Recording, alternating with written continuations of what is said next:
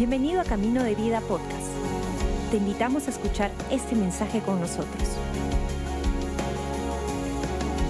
¿Cuántos creen que ah, es bueno recordar que somos más que un local? Que somos un pueblo. Somos una iglesia. ah, donde, donde no nos limita los cuatro paredes. Realmente es, es más allá. Y, y es emocionante saber de que la tecnología nos ayuda a seguir uniéndonos más. Qué bueno, qué bueno estar aquí en casa. Quería aprovechar que estamos parados y quería leer a la vieja escuela, cuando se leía la Biblia parados. ¿Alguien recuerda eso? Sí. Era como que la ley, no, si no lo hacías parado, eh, ibas al infierno, en fin. No creemos eso, pero por aquí tengo mi Biblia y quiero, quiero ah, leer junto con ustedes un- un- unos pasajes que son claves y básicos para nuestra fe. Lo encontramos en Efesios 2. Ah, y, mientras yo llego ahí, se los entregué al equipo tarde y no creo que las tendrán en pantalla. Si les ponen en pantalla sería genial, pero no creo que vamos a llegar. Pero aquí en Efesios 2, verso 4 en adelante, de la NTV, empieza leyendo así lo que el apóstol Pablo escribe. Dice así, pero Dios es tan rico en misericordia y nos amó tanto que a pesar de que estábamos muertos por causa de nuestros pecados, nos dio vida cuando levantó a Cristo de los muertos. ¿Cuánto dicen amén? Uf. Es solo por la gracia de Dios que ustedes, que nosotros no hemos sido salvados. Pues levantó de los muertos, nos levantó de los muertos junto con Cristo y nos sentó con él en los lugares celestiales porque estábamos, estábamos unidos con Cristo Jesús. De modo que en los tiempos futuros Dios puede ponernos como ejemplos de la increíble riqueza de la gracia y la bondad que nos tuvo como ah, se ve en todo lo que Él ha hecho por nosotros, que estamos unidos a Cristo Jesús. Verso 8, se pone súper candente esto. Dios nos salvó por su gracia cuando creímos. Dice, ustedes no tienen ningún mérito en eso. Es un regalo de Dios. Digan regalo de Dios. Dice, la salvación no es un premio por las buenas ah, obras, cosas que hemos hecho. Así que ninguno puede jactarse de ser salvo.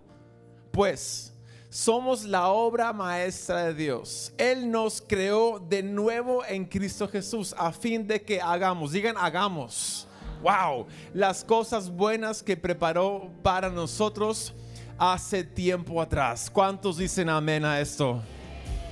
Ay, me encanta. ¿Sabes por qué me encanta? Porque si es un regalo, si es algo que no merecemos, es bien tranca dejar de merecerlo. Porque nunca lo merecimos en el primer lugar. Hola. Es, ¿Cuántos han tratado de, de devolver un regalo?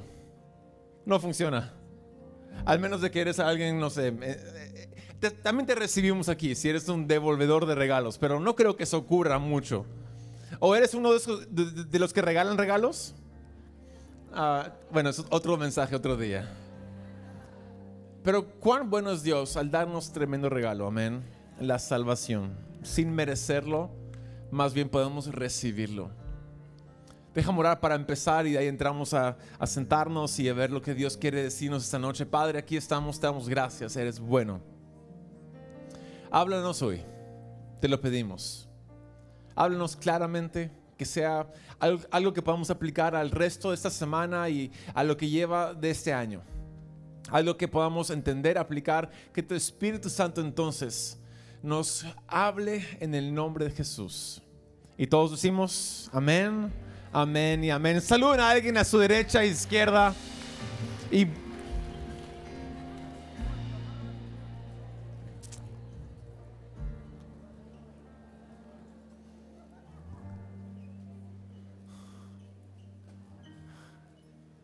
Qué bueno es verlos, qué bueno es verlos. Me encanta.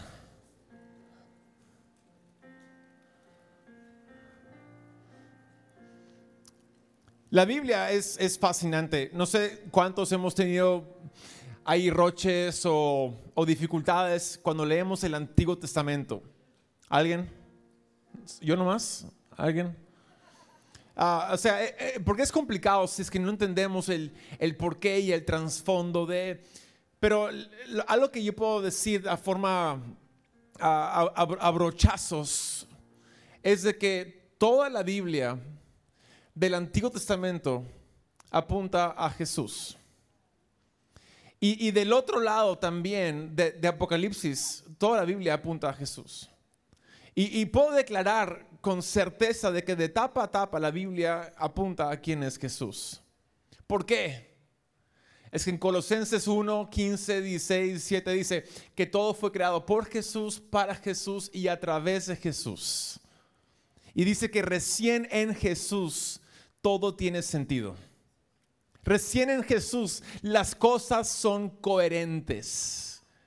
Recién en Jesús las, las, situaciones de la vida, lo que vivimos, lo que experimentamos, todo se va como que alineando. Eh, eh, eh, es a través, para y por Jesús. Y es donde ah, cuando leemos historias de la Biblia, me encanta siempre, aunque sea una historia rara, me encanta compararlo con Jesús y el trayecto de Jesús en nuestras vidas. Por ejemplo, esta noche quiero hablar sobre un poco el cómo Dios utilizó a Moisés para sacar a Israel de Egipto. Todos sabemos la historia. ¿Alguien vio la película? ¿No? Ah, y bueno, siempre bromeo de que la que tengo en mi mente es la de Charlton Heston, Los Diez Mandamientos. ¿Algunos viejos acá? Sí. Freddy, ya te vi la mano levantada. Tú y yo, ahí la vimos. Pero eh, eh, es curioso porque ¿qué hizo Israel para que Dios los librara de Egipto? Piensen, ¿qué hicieron ellos? Absolutamente nada. Hicieron nada. Pero Dios conmovió el corazón, preparó de antemano a un muchacho que, creció en Egipto, después fue formado en el desierto y, lo conmovió a los 80 años para ser el instrumento de liberar a Egipto y, fue y habló con el faraón, después él lo quiso, mandó plaga tras plaga, un total de 10 plagas. Y en ningún momento Israel hizo algo. Con las justas en la última plaga, ah, comieron un cordero y pintaron su marco de sangre. Nada más. Pero Dios los libera de Egipto sin sus acciones, más bien por su misericordia, igual como nos salva, sin nuestras acciones, pero por su misericordia. Amén. De nuevo, es un paralelo de Jesús salvándonos sin que hagamos algo para ser salvos. Y de ahí lo loco es que salen de Egipto con las provisiones de los egipcios. Es fascinante esto. Bueno, llegan a, a lo que es Aquí cito nomás el mar rojo y es un callejón sin salida y, Dios obra de forma magnífica en cómo. Librándonos del enemigo de ayer partiendo el mar rojo. De nuevo, ¿alguien vio la película? Charlton Heston, la mano levantada, ¿no? Ah, si yo podría volver en el tiempo y, ver uno de los momentos de la Biblia, creo que el mar rojo, el mar partiéndose sería mi top 10. ¿Alguien? ¿O no? O sea, ¿cómo fue eso? Dice que cruzaron sobre tierra seca. Pero, ¿qué hicieron Israel para poder cruzar? Nada, incluso se quejaron. hicieron lo opuesto de tener fe. Pero fue Moisés de nuevo, la figura de Cristo, que levantó la vara, se partió el mar y cruzaron. Israel hizo nada. Llegan al otro lado y hay provisión, maná y, codornices y, la presencia de Dios manifestada como pilar de fuego y, de, de día es una nube de humo que los cubre. Pero hasta ahí viene, Dios hace y el pueblo responde. Quiero que tengan eso en su mente. Si están tomando notas, puedes decir hasta con Moisés Dios hizo y el pueblo respondía, nada más.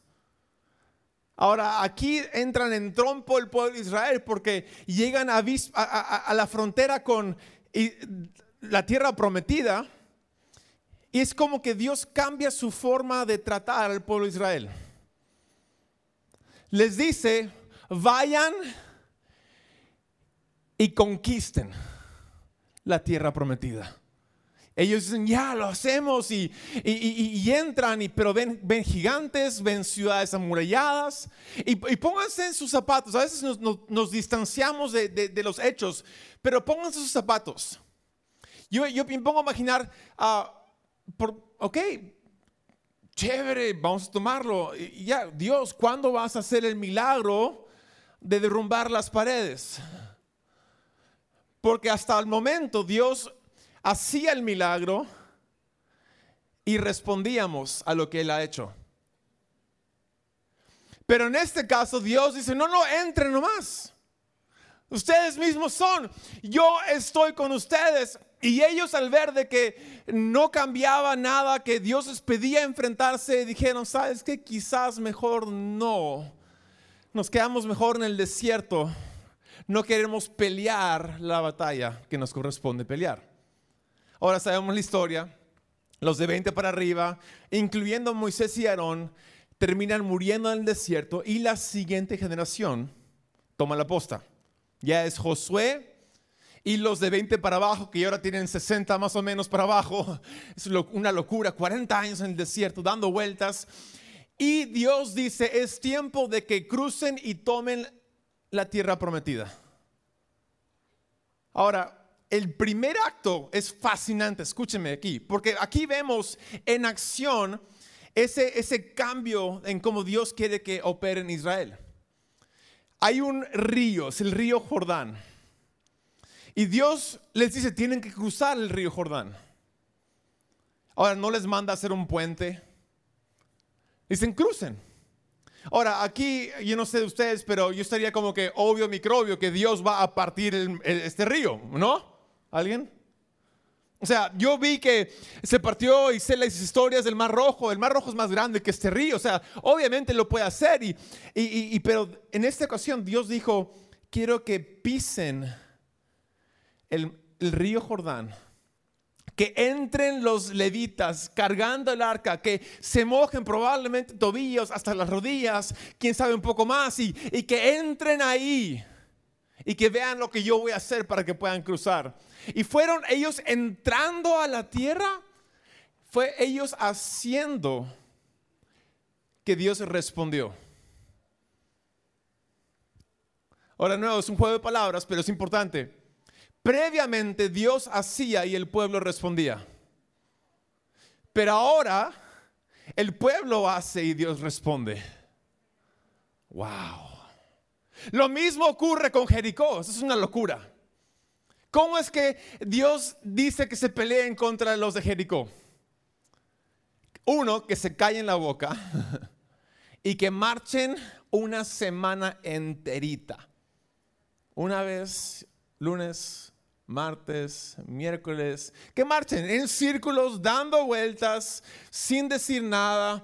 De nuevo, yo pregunto, ¿por qué Dios si, si, nos libró de Egipto sin que hagamos nada, ¿por qué no nos puede librar de, Jericó sin que hagamos nada? ¿Por qué tenemos que hacer ahora para que Dios haga algo? ¿Cómo es esta jugada? Pero vemos que ellos siguieron lo que Dios les pidió hacer, guardaron su palabra, la atesoraron, cumplieron su voluntad y de repente los muros caen como si fuera, no sé, bloques de, de, de madera. O sea, que una ciudad amurallada una ciudad establecida se derrumba como si nada. Y esto me fascina porque lo que encontramos es un cambio en la vida cristiana. No sé si alguna vez, ah, ¿quiénes aquí tienen como ya, no sé, unos cinco años como creyentes? Aquí levante la mano. O más, cinco o más. La, gran mayoría. Ah, ¿Recuerdan cuando recién recibieron a Jesús? Estaban como que en las nubes. ¡Ah, esto es increíble! ¡Wow, Dios es lo máximo! ¡Oh, walking on air tonight! No. O sea, literalmente es ¡wow! Y de repente pasan los tiempos y, y, tienes la conversa con alguien ya un poco más ah, maduro en Cristo, supuestamente, y dices, hey, yo ya no siento lo que sentía hace seis meses. ¿Alguien? ¿Quién tuvo esa conversa? Yo sí. ¿Por qué ya no siento la voz de Dios como lo sentía antes? ¿Por qué, por, por qué, por qué ya no, o sea, antes sentía a Dios en todo y era fácil y ahora no? Y, y creo que lo que aquí vemos es, lo que nos describe esto es ese cambio de, de Dios nos salva, nos hace todo para nosotros. Y de ahí Él dice, están más grandecitos, ahora quiero que hagan. Para yo responder a lo que ustedes hacen. Que ustedes pisen en fe, conforme a lo que yo les pido que hagan y que vean cómo yo voy a responder a tu favor. La salvación, yo hice todo y ustedes respondieron y son salvos, librados de Egipto. Y ahora yo quiero que ustedes de igual manera hagan para que yo responda. Lo fascinante es que Jesús nos declara que la vida sin fe, sin fe es imposible agradar a Dios. Se requiere fe en la vida cristiana para poder pisar a lo que es necio, supuestamente, para entrar y hacer.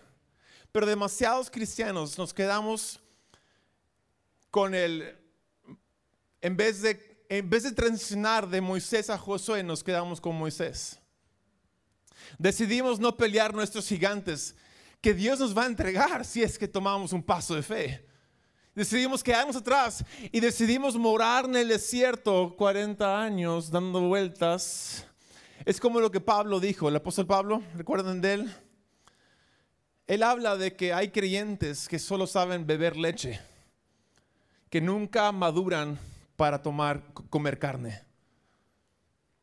Y creo que como cristianos a veces, muchas veces preferimos un Dios que hace para que respondamos siempre y que haga y que respondamos. Pero Dios quiere que tú y yo crezcamos para hacer cosas maravillosas, para hacer más de lo que podríamos imaginar y, y superar expectativas. Él nos pide hacer, edificar. Lo que leímos aquí en Efesios, voy a volver a ello, aunque ya cerré la página, acá está. Y, les pedí que lo repitan conmigo intencionalmente. Aquí decía, ¿no? De que salvación es un regalo de Dios. último verso, pues somos la obra maestra de Dios. Él nos creó de nuevo en Cristo Jesús a fin de que hagamos las cosas buenas. Hagamos, hagamos las cosas buenas que Él preparó para nosotros tiempo atrás. Es curioso porque esta dinámica, esto, este, este comparación y contraste de Dios hace y respondemos.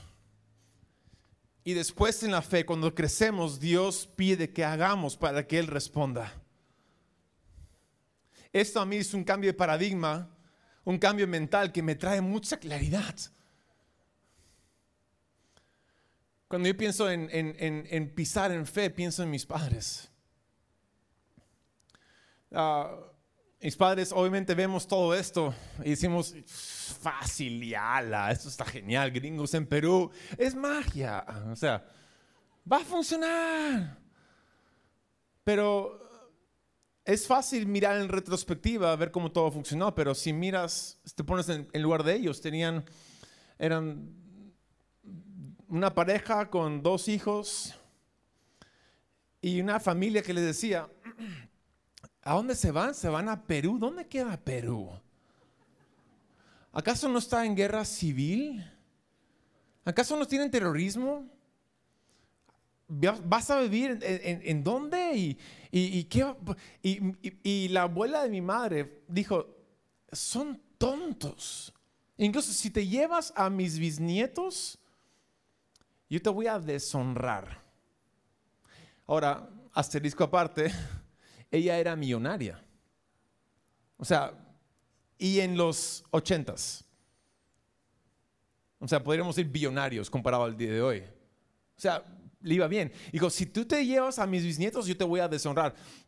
vas a desheredar. Y alucina que la desheredó.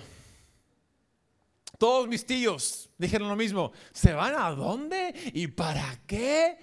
pero adelantamos el reloj con la ventaja de la retrospectiva y miramos cómo Dios ha obrado. Ellos simplemente siguieron el llamado de Dios. Tomaron lo que Jesús les dio y lo aplicaron, hicieron. Y camino día a día de hoy es una respuesta a lo que ellos hicieron en fe. Hola.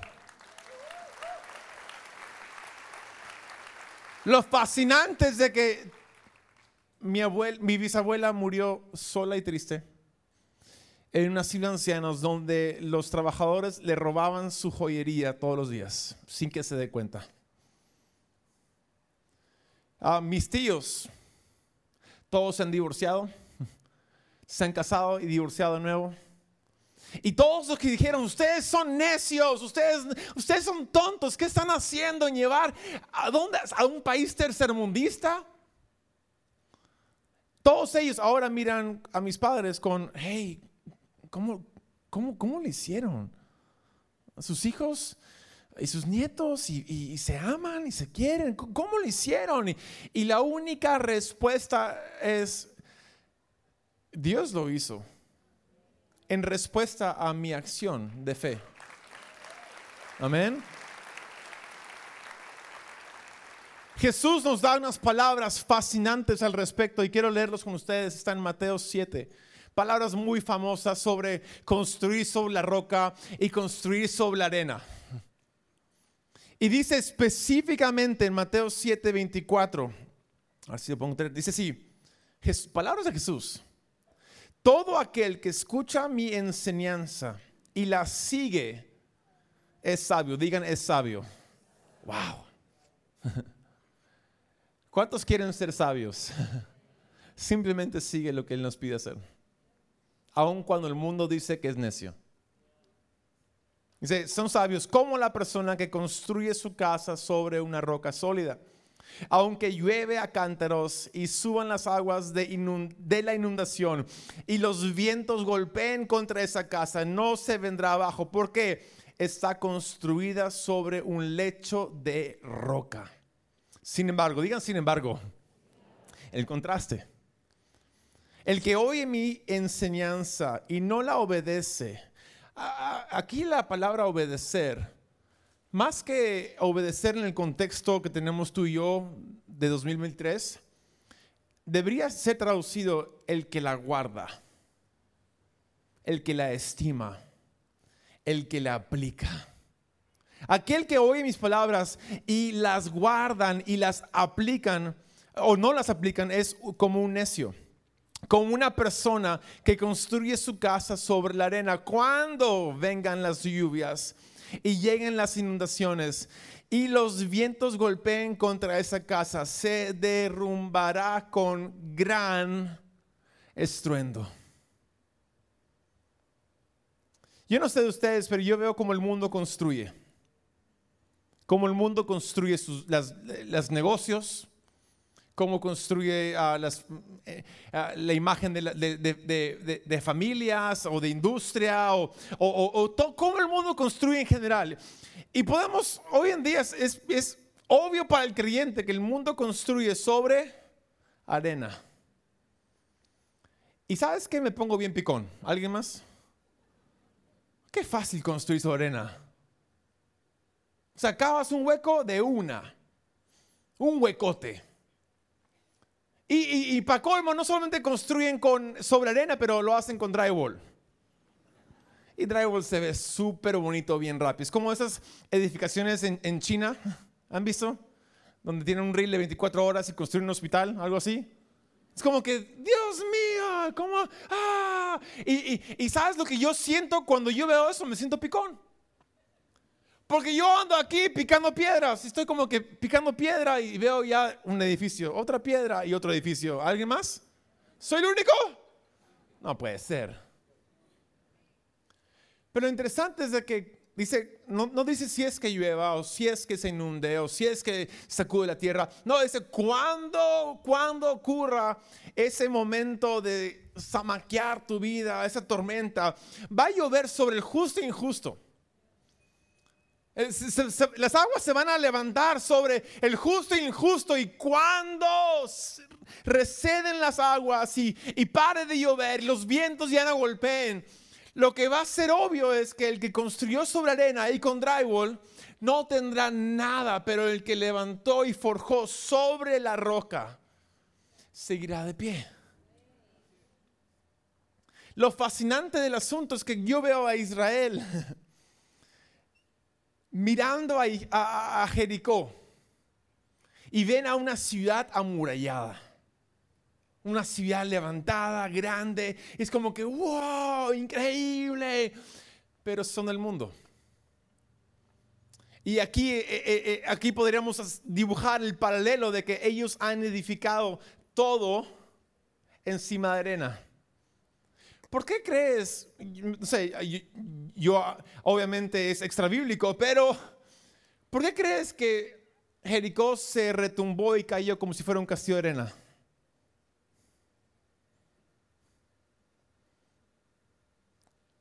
Porque estaban edificados sobre principios de este mundo, sobre formas de este mundo, sobre ideas de este mundo y no sobre la palabra de Dios.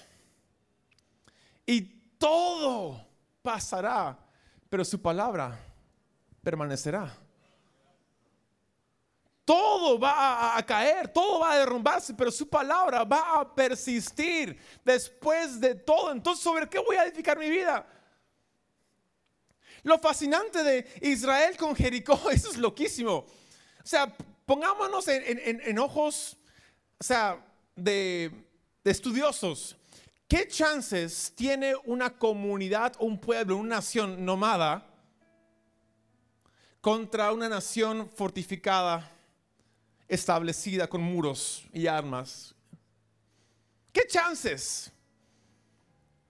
Una, una gente que moró en el desierto de carpa en carpa, decidiendo invadir a una ciudad amurallada. o sea, técnicamente es necio. Alguien más diría lo siguiente, sí, necio, es tonto, es estúpido, pero Israel decidió no confiar en la sabiduría humana, más bien confiar en la palabra de Dios. Si ustedes entran, yo se los entrego. Si ustedes pisan, yo respondo. Y el día de hoy, mi pregunta para cada uno de nosotros es, ¿qué es lo que Dios te está pidiendo hacer? Que te da miedo hacer. ¿Sabes por, qué da miedo? A mí me da miedo. Porque yo tiendo a compararme con, con las estructuras edificadas, establecidas supuestamente, y están todos ahí levantadas, y, y yo voy a empezar, y comparado con ellos, y el Espíritu me dice, sí, pero lo harás sobre la roca. Y yo digo, ay, pero me voy a demorar más si ya me llevan ventaja y lo hicieron con drywall y sobre arena, yo no, nunca voy a llegar. Sé que somos seres eternos, pero ni siquiera así voy a llegar. ¿Alguien más? O sea.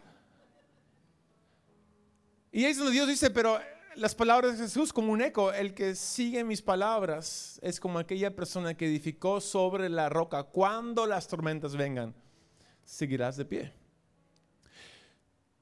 ¿Qué sueños Dios ha puesto en tu corazón? ¿Qué promesas Él te ha entregado? Ay, pero ¿por qué Dios no me las entrega? Te entregó la salvación y tú respondiste, la recibiste.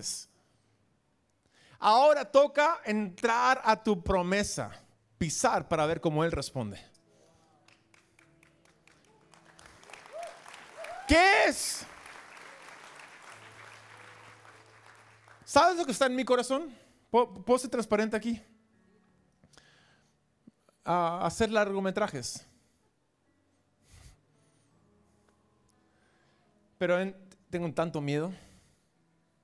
Porque Hollywood, Dios. ¿Han visto la cantidad de nombres después de una película?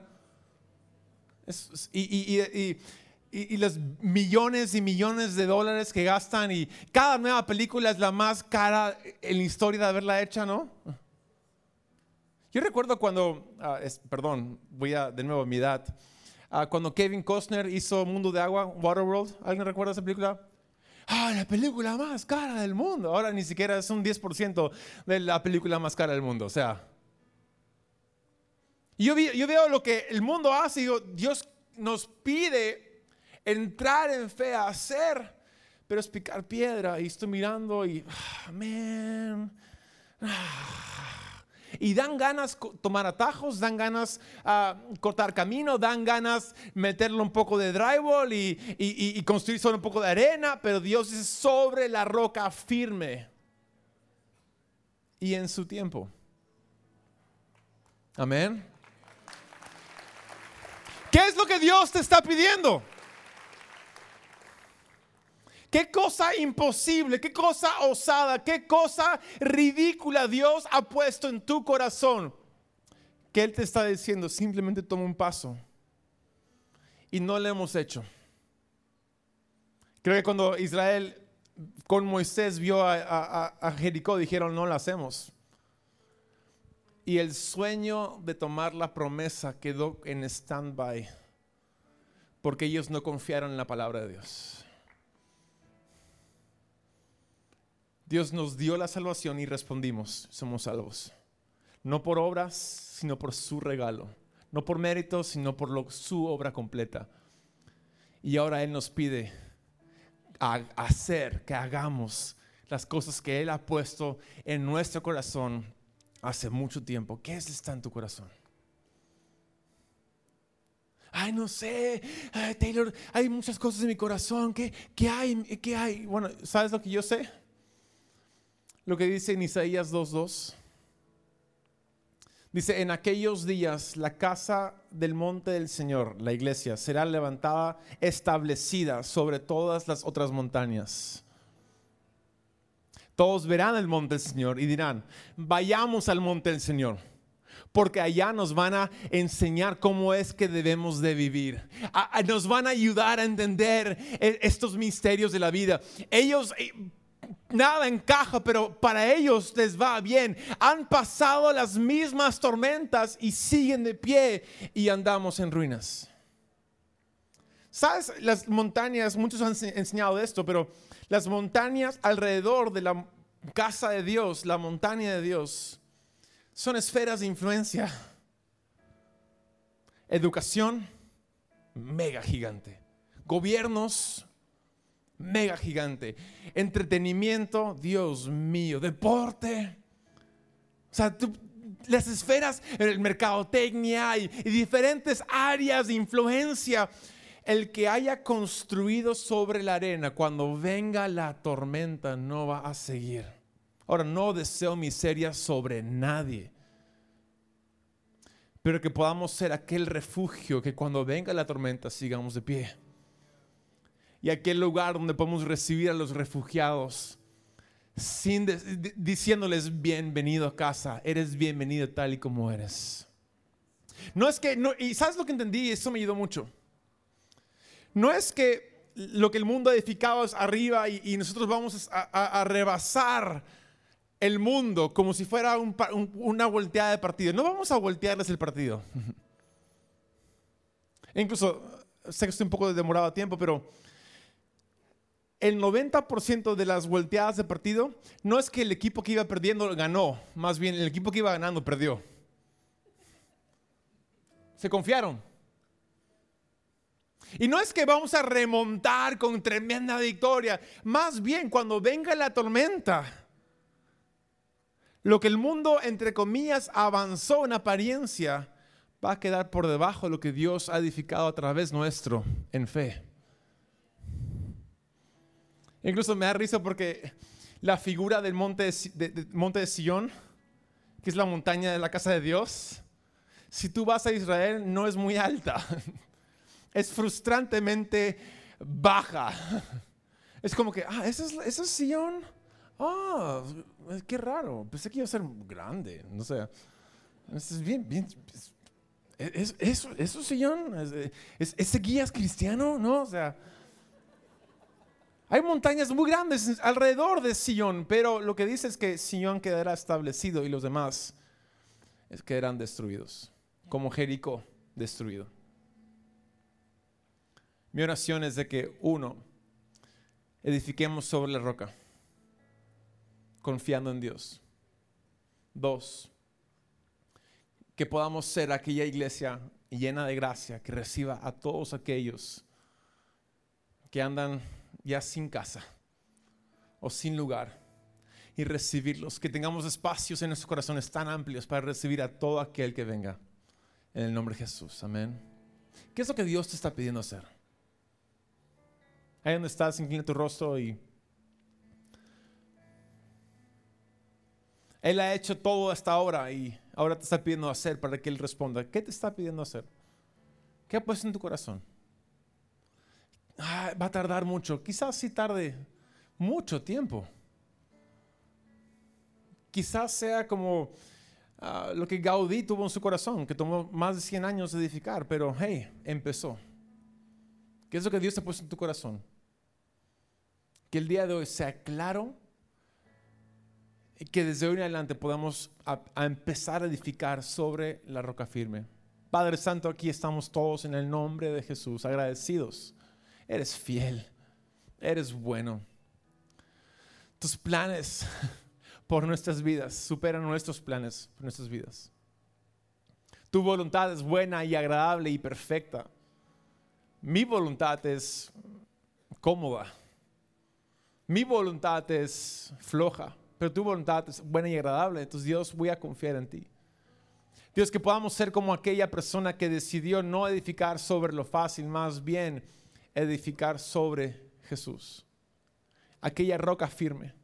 Aunque tarde y aunque demore, es fiel y seguro y perdurará. Padre, yo pido que revivas aquellos sueños que hemos dejado por muerto.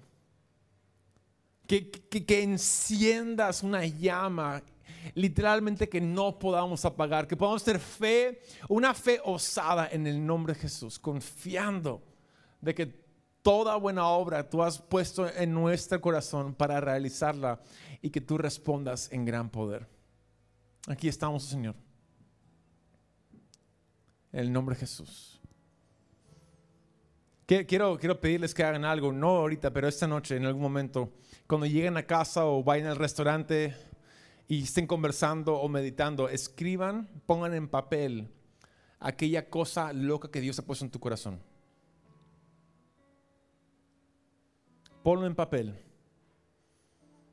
Y que sea como un primer acto de, de fe, de confiar que Dios hará algo magnífico. Amén. Gracias por acompañarnos. Esperamos que hayas disfrutado el mensaje de hoy. Si deseas más información, síguenos en nuestras redes sociales o visita caminodevida.com.